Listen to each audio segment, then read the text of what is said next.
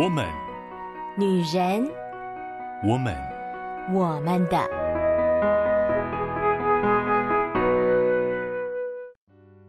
Hello，Hello，各位亲爱的好姐妹们，我是你们线上的好闺蜜秋雨。开始进入五月了，天气呢好像也越来越热了一些哦。记得去年在要换季的时候，就有跟大家分享一些就是关于换季保养的小小 p e p b l。不过比起来，感觉今年的换季气候变化的更大了。各位姐妹们一定要好好注意保养身体呢。最近听了好几个姐妹都是在剧烈的气温变化之下，身体都出了一些小小的状况。让秋雨听了真是非常非常的心疼呢。上个月秋雨跟大家分享了许多可爱的绘本，不知道姐妹们喜不喜欢呢？也很欢迎姐妹们也来跟我分享你们所喜欢的绘本。而进入新的一个月份，秋雨要跟大家分享什么新的主题呢？正好最近呢，秋雨在跟一些朋友聊天的时候，特别感受到就是身边。很多人，包含我过去带的学生，对于界限这件事情有许多的困惑。秋雨之前有跟大家提过哦，界限这件事情真的是非常的重要，它关乎到我们生活中每一个面向。所以秋雨记得之前好像有跟大家说，如果有机会，我们可以来聊一聊。正好最近秋雨买了一本书，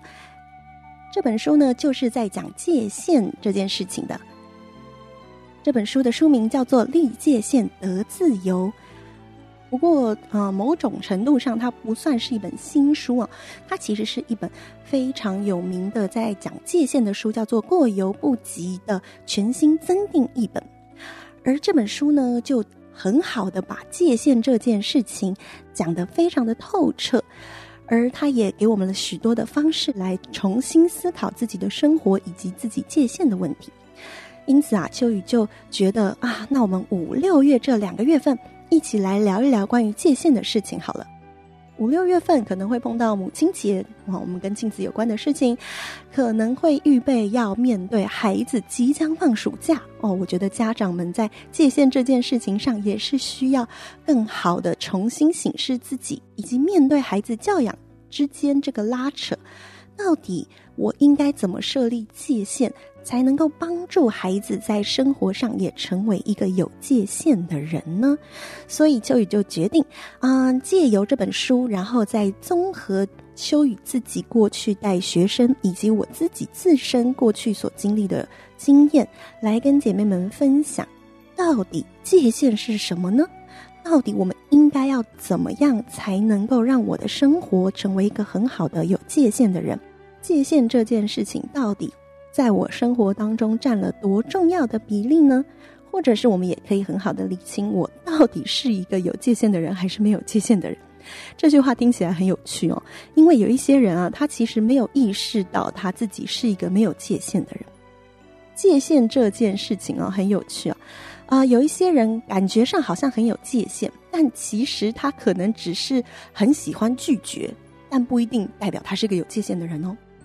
有一些人看起来好像没有界限，感觉好像就是个好好先生、好好小姐，但是其实意外的会发现，他非常有他自己做事的步调，也很清楚的知道他自己的包含底线啦，或者是包含一些他可以接受的范围在哪里。所以其实界限有的时候跟我们想象中的不太一样。在之后的节目呢，秋雨也会一步一步的来跟大家分享，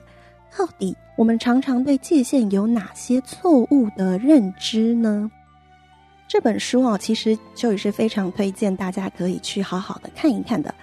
这本书呢，分成三个部分，第一个部分就是介绍什么是界限，而第二个部分呢，就开始讨论界限之间带来的冲突，与家庭、与朋友、与配偶、与子女、与工作，或者是与自己，都会带来很多的拉扯跟冲突。第三步呢，就开始要教大家怎么样可以发展健康的界限。因为呢，这本书的内容实在太丰富啦，就也没有办法很详细的跟大家分享，还是鼓励姐妹们自己去看。那秋雨会用五月、六月总共八个礼拜六的时间，跟大家简单的啊、分享，包含什么是界限、常见的界限迷思，然后界限的冲突与家人啦、与配偶啦、与子女啦，或者是与工作的环境、伙伴、人际关系跟自己这样子的冲突，以及到底我们该怎么发现，原来我们在界限上面是有一些弱项的。也会简单的跟大家分享一些，那怎么样发展健康的界限关系呢？很期待借由这本书，还有秋雨自己过去自身的经历，可以帮助姐妹们在界限这个课题上面有更好的经历以及学习。那到底什么是界限呢？让秋雨叙述一个情境啊，这是我自己经历过的事情。然后我很好奇，姐妹们，你们会有怎么样的选择呢？我相信这样的情境应该不会让大家太陌生了。请现在想象，假如你正在办公室，然后呢，你手上有一个，呃，蛮重要的 case，当然并不是说非常的赶，马上就要做完，但是你知道这个 case 是有一点时限的，然后你的确也需要花一些时间来做，你期待你自己可以在下班之前把它完成。所以呢，你非常专注的在做这件事情。然而呢，这时候有一个跟你还不错的同事到你旁边，他告诉你说：“啊，我现在真的有一个很想要跟你分享的事情，我想要跟你聊一下。”或者是有一个人他跑到你旁边说：“不好意思啊，你现在有空吗？”这个时候你心里可能会有一点为难，是想说：“啊，可是这件事情我真的很想要下班前完成。”但是呢，对方又露出一脸。非常非常渴望跟期待的表情，所以你可能就会想说，嗯，可能还好吧。也许你会告诉他说，嗯，没关系，那你可以说说看什么事情。哦，我知道很多姐妹可能跟秋雨一样，就是。觉得直接拒绝对方好像有一点不好意思，那也不知道对方到底要说什么样的事情，然后要多少的时间，也许很快就能完成呢，对不对？所以呢，就会跟他说：“哦，诶，我现在可能还好，还行。那呃，你要跟我说什么呢？或者是那是什么事情呢？”结果呢，对方一开始表达的只是用一点点的时间，但是他一讲就哇塞，非常非常的长篇大论。或者是他要麻烦你的事情，其实并不是一个可以在很短的时间内就完成的事情。这个时候你该怎么办？你要直接打断他的叙述，然后跟他说：“抱歉，我现在有个很想要在下班之前做完的事情，所以我不能听你继续说。”或者是跟他讲说：“哦，这件事情比我预期想象中的久，所以呢，我没有办法帮你哦，真的很抱歉。”还是你会在心里想说啊，好吧，算了，那我就呃预设今天晚一点下班好了，或者是啊，好吧，那我就没有办法今天做完，我就明天再做好了。不知道姐妹们你在心里会是哪一种呢？你是会毅然决然的拒绝对方，还是你会觉得啊，算了，我已经开始听了，或者是啊，好吧，反正呃这件事情其实也不难，我也做得到。虽然要花一些些时间，会拖延到我一点下班的时间，但是啊，同事一场嘛，朋友一场嘛，我总是还是需要有一点表示跟有一点善意的回馈。过去呢，秋雨在这样的情境当中，其实常常会选择的就是那个最后牺牲自己的时间，然后呢，去听别人所叙述、所抱怨，或者是去帮忙别人做的事情。因为我总觉得啊，可以帮忙就帮忙嘛，可以呃聆听就聆听嘛，对方一定是觉得呃我是可以愿意帮忙的人，或者是我是可以愿意聆听的人。再怎么说，他还是信任我的，所以呢才会来找我帮忙。但是呢，最终压迫到时间的时候，还是会觉得，哇，如果那个时间我拿来做什么什么事情，我早就做完了。不知道姐妹们会选择哪一个呢？你会觉得直接拒绝别人太残酷、太冷血、太无情吗？还是你会觉得答应这件事情好像就太相怨了、太烂好人了呢？亲爱的姐妹们，你会怎么选择呢？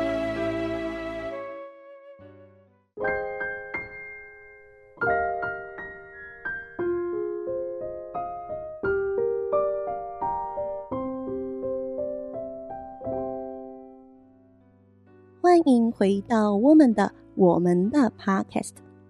刚刚秋雨跟大家叙述了一个情境哦，啊，因为本身秋雨是一个其实蛮爱讲话的人呢，所以呃，对我来说，有人来找我讲话，然后毅然决然的拒绝，这是一个很失礼的事情。再加上过去即使被家庭的要求，就是要很有礼貌，所以呢，打断别人说话这种事情，对我来讲真的是相当程度的没有礼貌哦。因此啊，对我来说，呃，有人要请我帮忙，或者是有人要呃找我说一些什么事情，那都是一个对方信任我的表现，我没有办法轻易的拒绝。但是呢，真的很常影响到我自己要做的事情。说实在话，也许有的时候我要做的事情，真的不一定是什么正经的事情哦。也许我原本就只是想要看个小说，或者是呃玩玩我的手机游戏。但是呢，人家的请求来了以后，我心里就会有点 OS 想说啊，其实我本来是很想要，呃，就是好好的玩玩我自己的手机的啊，类似这样子的情绪。还记得我在大学的时候啊，因为大学大一要求要住宿舍嘛，所以呢，在宿舍当中，大家彼此都会有很多的互动啊。而其中我一个同学呢，他的性格就是他很喜欢抓着一个人就开始叽里呱啦、叽里呱啦的讲。呃，我内心就会想说，呃，其实我已经没有很想听了，我我想好好的玩我的游戏，呃，我想要好好的看我的小说，但是呢，他还是会叽里呱啦叽里呱的讲。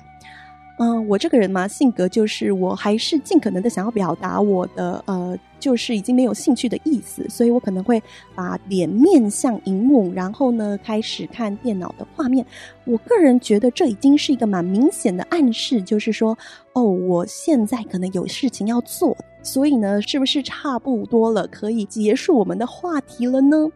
但是对方完全没有发现我这个小小的暗示，他。依旧叽里呱啦叽里呱啦的讲，甚至我已经跟他说了，呃，不好意思，因为我现在有一点点事情要做，不知道你会不会介意我一边做一边听你讲话呢？他就会说，哦，没有关系啊，我 OK 啊，没有问题啊，然后就叭叭叭叭继续讲下去。哦，我那时候内心的 OS 就是，天哪，其实我这句话的意思是，哇，你看我有事情要做耶，你要不要先就停在这里？当然，我知道这其实是一个并不这么直接的表达，但是呢，秋雨过去啊、呃，也曾经有被朋友说过我是一个烂好人。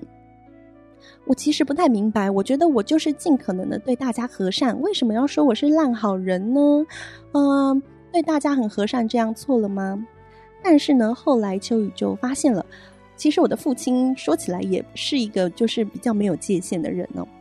嗯，我们从小被要求就是，比如说不能关房间的门，哈，不能够锁门，绝对是不能锁门的。一旦锁门，就是一个非常严重的事情哦。呃，父母会觉得你好像要在房间做什么坏事。再加上我以前的房间呢，我的门并不是说一面墙，然后一个洞就是一个门的洞嘛。我的房间呢是三面的墙加上一整面的拉门，而那个拉门不能锁，没有办法锁。所以任何人呢，只要一打开拉门，就会完全把我的房间一览无遗。它就是一个小小的空间而已。更令人感觉压迫的事情，其实是我连拉上那一个拉门都并不是非常的被允许啊。大人们总是会觉得我好像在做什么奇怪的事情。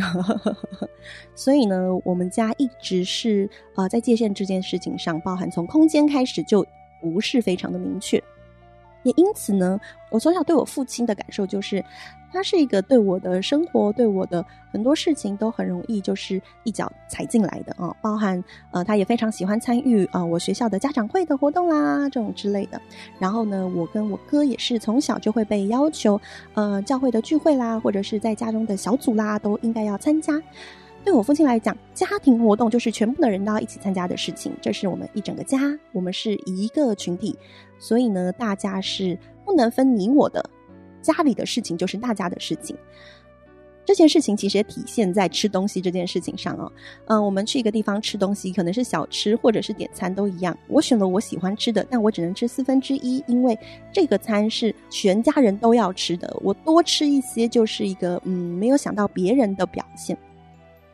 所以长大以后，我开始会觉得。我们要常常为旁边的人着想啊，但是其实内心也有很多的抗拒哦，所以很容易会出现一些内在跟外在不太平衡的状态。就是我外在会说可以啊，没有问题啊，我不介意，可是其实我内心介意的要死。但是没有办法哦，天哪！我一边分享，我就一边想到我国中曾经发生过一件事情，就是呢，那时候美术课啊，我们在学习 POP 字体。然后就是那种美术字体，然后呢，我们就要用呃很漂亮的那种麦克笔去试着写那个字体。我很努力的撸我的父母帮我买了一套，我觉得是当时算起来以国中生来讲比较偏高价一点点的麦克笔，不是那种很普通的，而且不是一支两支哦，是一整套。那我就觉得这是非常快乐的一件事情嘛，因为其实我非常喜欢笔哦，我从小到现在我都非常喜欢笔，所以有非常多种颜色的笔，我真是看起来非常的愉悦。我就带到了学校，然后呢，秉持着呃一种与人为善的心情嘛，所以如果有同学的笔没有带或者是怎么样，我就很愿意出借我的笔。但是呢，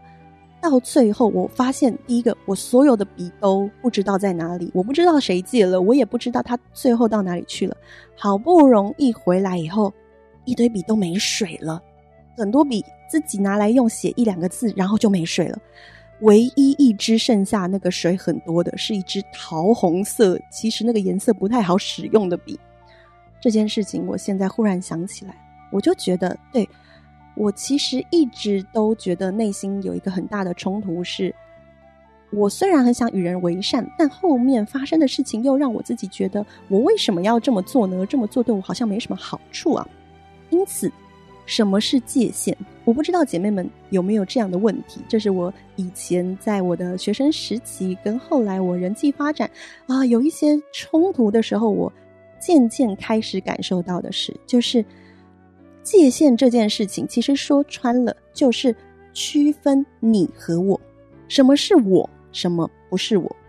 当我们如果有很好的界限的时候，我们就可以帮助我们很好的显示出我的范围在哪里，属于我自己的，然后别人的范围在哪里。因此，我自己会知道我有一定程度的所有权哦，我知道我拥有什么，我知道该负责的事情，我该负的责任有什么。如果我们用很客观的方式来讲界限哦，最直觉性想到，我们小时候不是常常就会笑说，那女生在桌子上画一条线，说啊，不可以越线，不可以过来啊，这边是我的，那边是你的。其实界限就有一点这个概念哦，就是呢，在这个界限之内是我自己为我自己负责的事情，超过这个界限之外，那就不是我应该负责的事情了。能够区分好什么是我的跟不是我的时候呢，它其实就是好好的为自己的事情负责，以及让。别人为他自己的事情负责，不是说我不愿意帮他，不是说很冷漠的，就是呃袖手旁观，而是我不去扛他的事情，我不去扛他的责任，我为我自己的责任负责，然后呢，让他也可以为他的事情负责。这其实对别人也是一个很重要的帮助哦。如果所有的事情你自己都负责完了，比如说以我刚刚的笔的事情举例。当然，偶尔一两次我们借朋友笔，那是一个非常自然而然的事情。但是呢，当你没有界限的时候，别人也不会觉得他需要、应该要带笔，他只会觉得反正都会有笔出现，他没有为他该要做的责任而负责，我去承担了他的责任，那我也不舒服。他最后其实也没有好好的学习到。因此，什么是界限呢？就是在区分我自己的范围的时候，同时把该负的责任、该面对的处境。做很好的责任归属，然后一个界限其实也可以对我们有一些保护，特别是哦，最近就会觉得这个词啊、还蛮常的被人提起，也就是所谓的情绪勒索。情绪勒索这件事情，它什么时候会成立呢？最容易成立就是在两个没有界限的人身上。没有界限的人有两种表现形态哦，一种呢就跟我的父亲很像，就是他会期待别人能够满足他的需求。其实当然会发展出这样，也有他自己的故事背景哦。他们小时候在眷村里面，然后资源相对贫乏的时候，所有的资源就是大家共享，因此他总是会觉得共享才是一种好的互动关系的模式。因此，当他被拒绝的时候，他就会在情感上有很强烈的被抵触的感觉，他并不能很好的接受被拒绝这件事情。我后来在我自己身上也发现了这件事，就是一被拒绝就会有一种被伤害的感觉，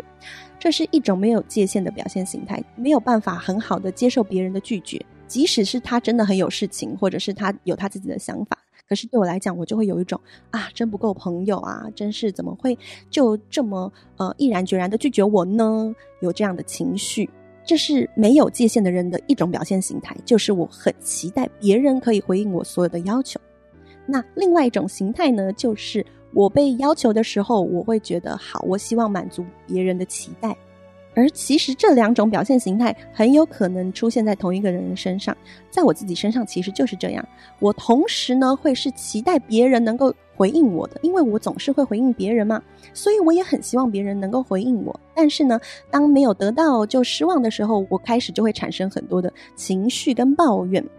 其实呢，界限这件事情啊，我觉得是上帝创造我们的时候放在我们内心一个保护的机制。如果我们从圣经第一章最一开始看，就会发现上帝在创造的时候其实就是很明确的，包含把水跟陆地分了那个界限啦，包含每一天的创造啦，光和暗的界限啦，以及非常重要的就是他设立一个伊甸园，然后呢也告诉亚当夏娃什么可吃，什么不可吃。上帝是一个相当有界限的人哦，可是不代表上帝是一个冷酷的人哦。上帝只是很好的帮助我们去学习什么是我们可以做，什么是我们能负责，而什么事情不是我们能负责。有些事情呢，那就是属于别人的事，我们需要把那个界限立起来，让我们在这个保护里面。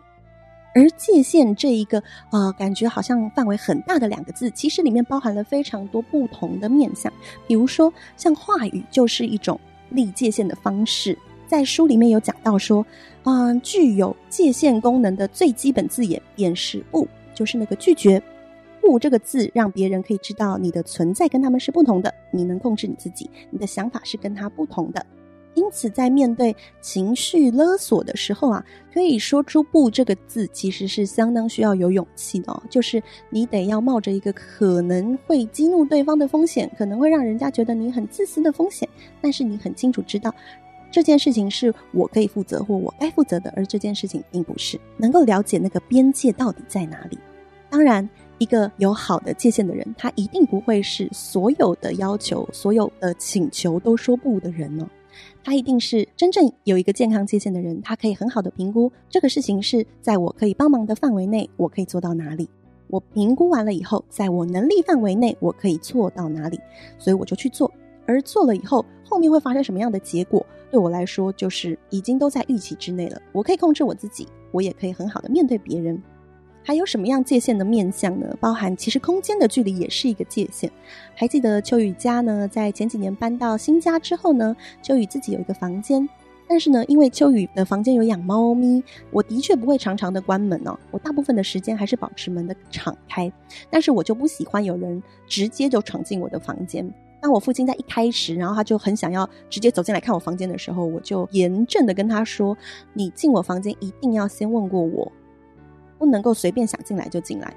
那我父亲那时候看起来就是有一点受伤的感觉，他就会觉得我很见外。他那时候酸溜溜的说了一句：“啊，对了，妹妹就是我们家最有界限的人。”听得出来，他其实非常不喜欢“界限”这两个字哦。但是，嗯，对我来说。这就是我需要的一个空间上面的界限，我需要有一个我自己的空间。这件事情我完全没有任何妥协的余地哦。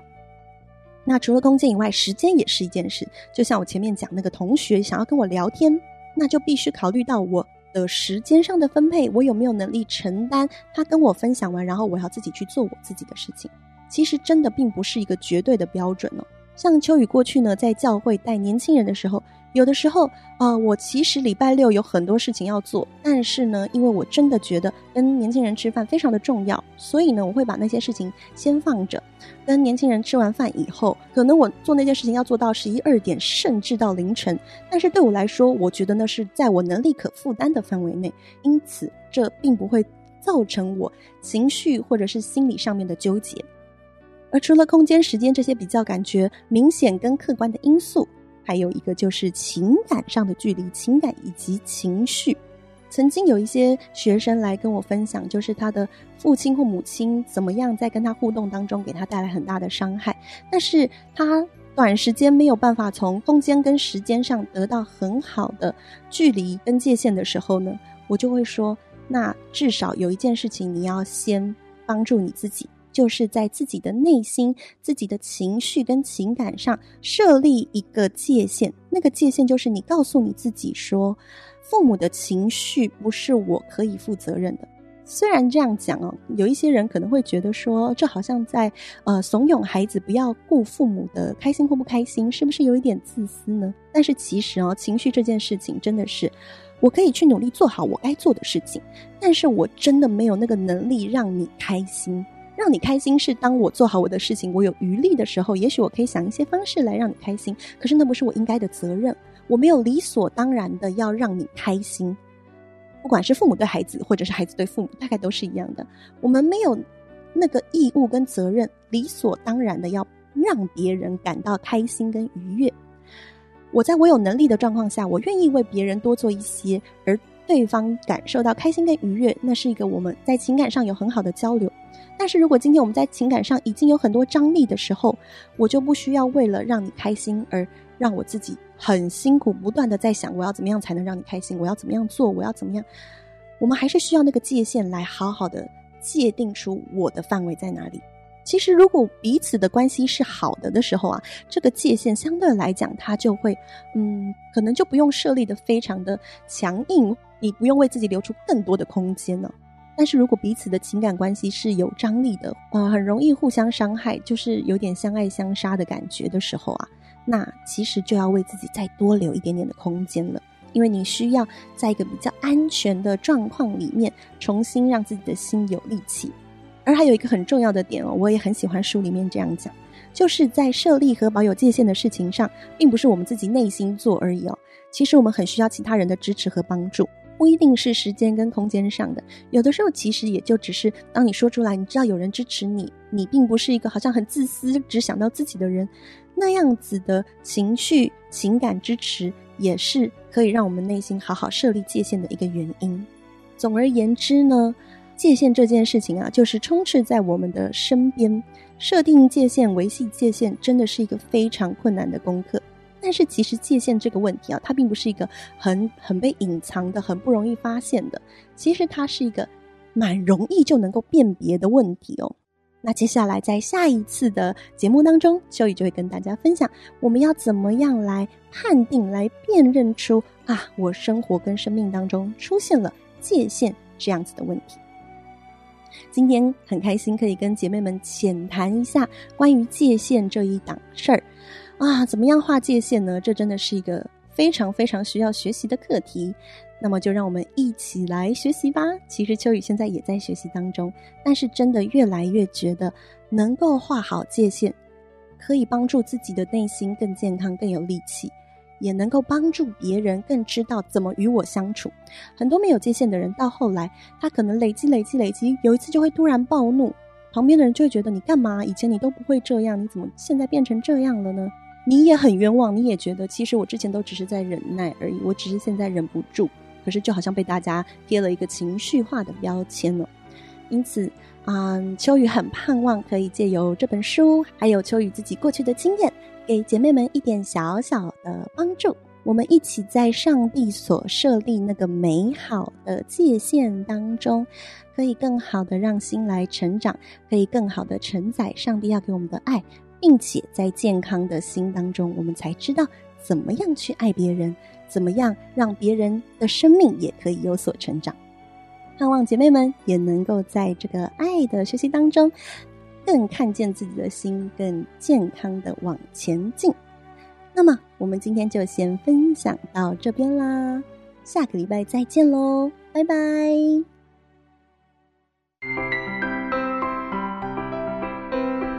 以上节目由台北远东福音会制播，欢迎上远东福音会官网，搜寻更多精彩内容。谢谢。